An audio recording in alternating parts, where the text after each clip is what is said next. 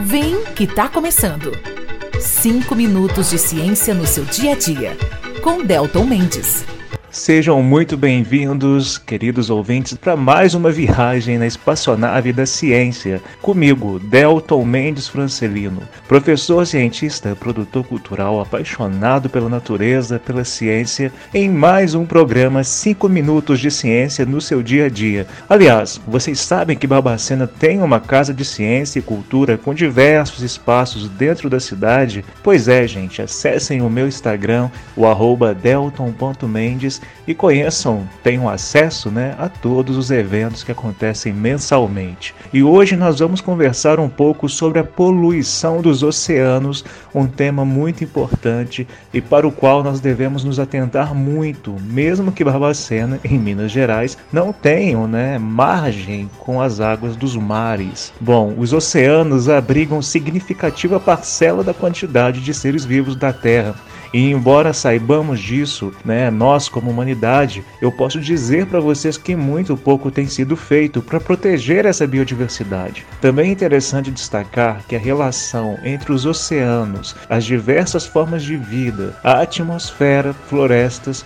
é sempre muito associativa, ou seja, se mudarmos as condições de equilíbrio de qualquer um desses, entre aspas, fatores, todos os outros serão afetados. A poluição marinha em geral geral ocorre como resultado do derrame no mar, né, nos oceanos, de partículas, produtos químicos, resíduos advindos das, de atividades humanas como agricultura, atividades agrícolas, né, comerciais, industriais, residenciais e ainda da disseminação de organismos invasivos que podem trazer efeitos muito negativos para o ecossistema ou para vários ecossistemas é, oceânicos.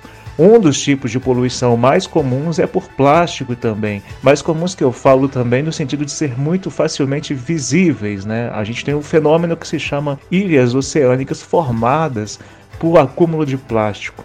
É, e é interessante dizer também que nós, como humanidade, não conseguimos ainda darmos um jeito na diminuição de produção e descarte desse material.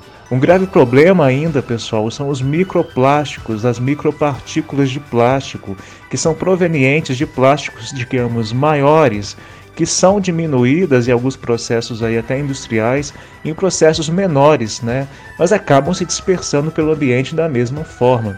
Esses microplásticos também podem ser produzidos para fins como fantasias, produtos de limpeza, dentre outros, e claro que acabam também entrando em nossos organismos e nos organismos de outros seres vivos, inclusive de seres vivos microbióticos.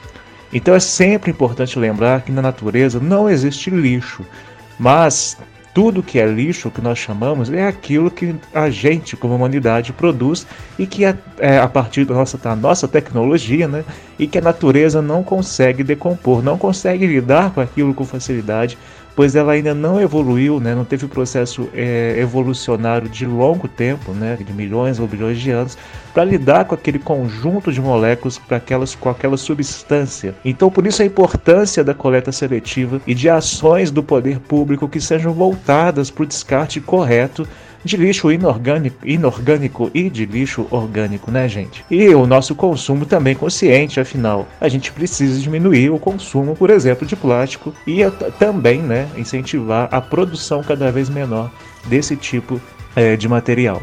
E para terminar esse programa de hoje, queria agradecer mais uma vez as, as empresas de Barbacena e que sempre apoiam este canal e as ações de divulgação científica que eu faço. A Carícia Moda Íntima tem três unidades aqui na Barbacena. O atendimento é muito atencioso, tem uma loja inclusive pertinho da Praça dos Andradas. Outra empresa é a Samara Autopeças, que fica também ali no centro, que trabalha há anos com peças automotivas e que é na Rua 7. O telefone da Samara é o 3331 5101. A CEAM, Consultoria e Soluções Ambientais, presta serviços em Barbacena e região também há muito tempo e para você contactar eles, basta entrar em contato com o Rogério, né, pelo telefone 32 98407 0789. Bom, gente, era isso que eu queria trazer para vocês. Um grande abraço e até semana que vem.